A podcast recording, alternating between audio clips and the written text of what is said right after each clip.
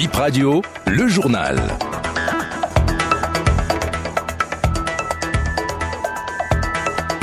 C'est le Trésor sur Bénin, info première. Bienvenue dans votre journal et dans les titres. Après leur convocation, les propriétaires de boutiques euh, fermées seront écoutés euh, sur la surenchère du prix euh, du gaz domestique aujourd'hui. Dans l'OME, une vingtaine de personnes convoquées et une boutique fermée. Dans tout le Bénin, 17 boutiques sont sous scellés et une quarantaine de personnes convoquées, confiées à BIP Radio, la directrice départementale du ministère du Commerce dans. Et tout est prêt pour le championnat mondial de pétanque à Cotonou. Le président de la Fédération nationale parle des préparatifs à J-10. Le fleuve Sota sort de son lit et emporte une partie de la route inter-État menant à Malanville, compliqué de circuler au niveau de Boudécali. Pour ouvrir ce journal, plusieurs boutiques fermées pour augmentation anarchique du prix du gaz. Dans l'Ouémé, une boutique a été fermée et 20 propriétaires ont été convoqués pour surenchère sur les bouteilles de gaz domestiques.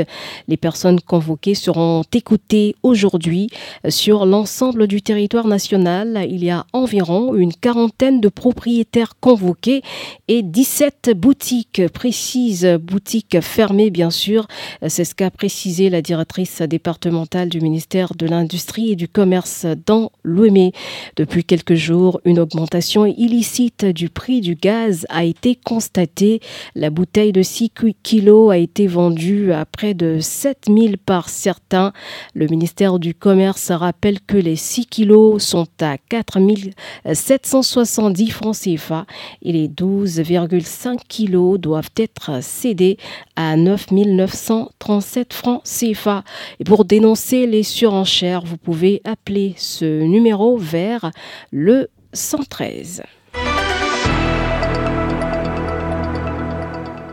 Direction le département de l'Alibori où le fleuve Sota déborde à Bodekali. Il a emporté une bonne partie de la voie inter-État Cotonou-Malanville. Malanville presque coupée du Bénin avec la dégradation de cette route. La circulation est encore possible mais reste compliquée. Euh, le premier adjoint au maire de Malanville, Moussa Seydou, au téléphone de Bip Radio. Il s'agit de la route inter-État numéro 2 par laquelle nous avons accès à Malanville. Donc, euh, il y a le fleuve Sota qui est sorti de son lit. Nous sommes en période de crue, évidemment.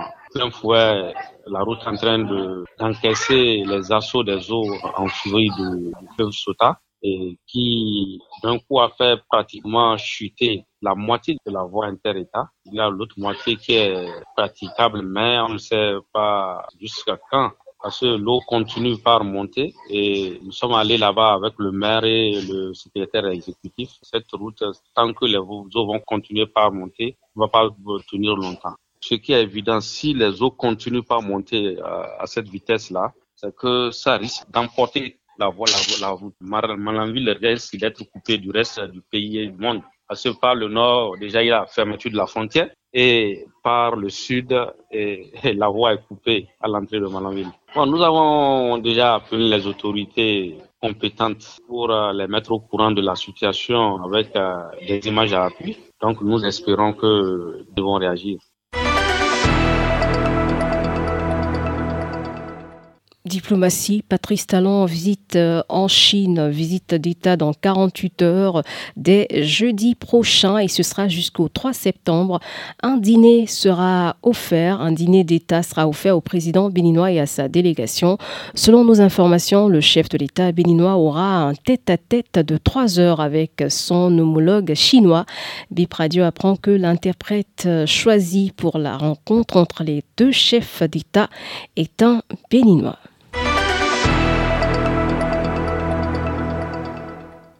Ce drame, un homme de 30 ans retrouvé mort dans sa chambre avec un couteau à Ndali. Il se serait suicidé à l'aide de cette arme blanche. Selon les témoignages, ses voisins ont accouru vers sa chambre, alertés par des cris, mais il sera retrouvé mort. Sa femme était au service quand le drame s'est produit ce week-end.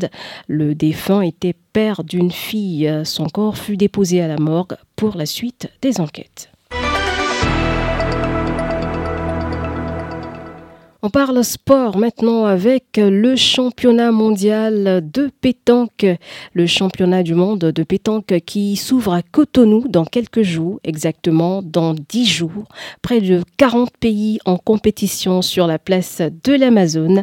Le président de la Fédération nationale de pétanque fait ici le point des préparatifs. On écoute Garba Yaya. Tout est fin prêt, en dehors de quelques confirmations de participation de pays qu'on attend. Mais sur le plan des infrastructures, nous avons déjà fini d'installer les 26 terrains, plus 16 terrains d'entraînement. Il y a 24 terrains de compétition normale et deux terrains de carré d'honneur pour les grands matchs que le comité va estimer très importants. Les tribunes sont de 2036 x 2 on a déjà fini d'installer un côté, l'autre côté en train, on est en train d'achever déjà la mise en place euh, de l'infrastructure. Même si la compétition se déroule demain matin, eh bien, on est fin prêt pour recevoir. La plénière qui a tout validé, les hôtels ont même reçu les avances déjà pour recevoir les participants. Il y a 39 pays que nous attendons maintenant. Il y a eu quelques défections, telles que la Belgique, l'Italie. Le doute se met déjà aussi sur le Niger. Les voies sont fermées, les frontières fermées, l'aéroport ne fonctionne pas. Mais ils ont confirmé les participations. On va attendre de voir d'ici une semaine encore. À l'instant, Garbayaya au micro de Bip Radio. En fin de semaine écoulée, finalement, ce sera 38 pays pour ce euh, championnat mondial de pétanque au Bénin. Une défection de plus, euh, de plus donc enregistrée. Et c'est ainsi que s'achève ce 13h. Merci de l'avoir suivi.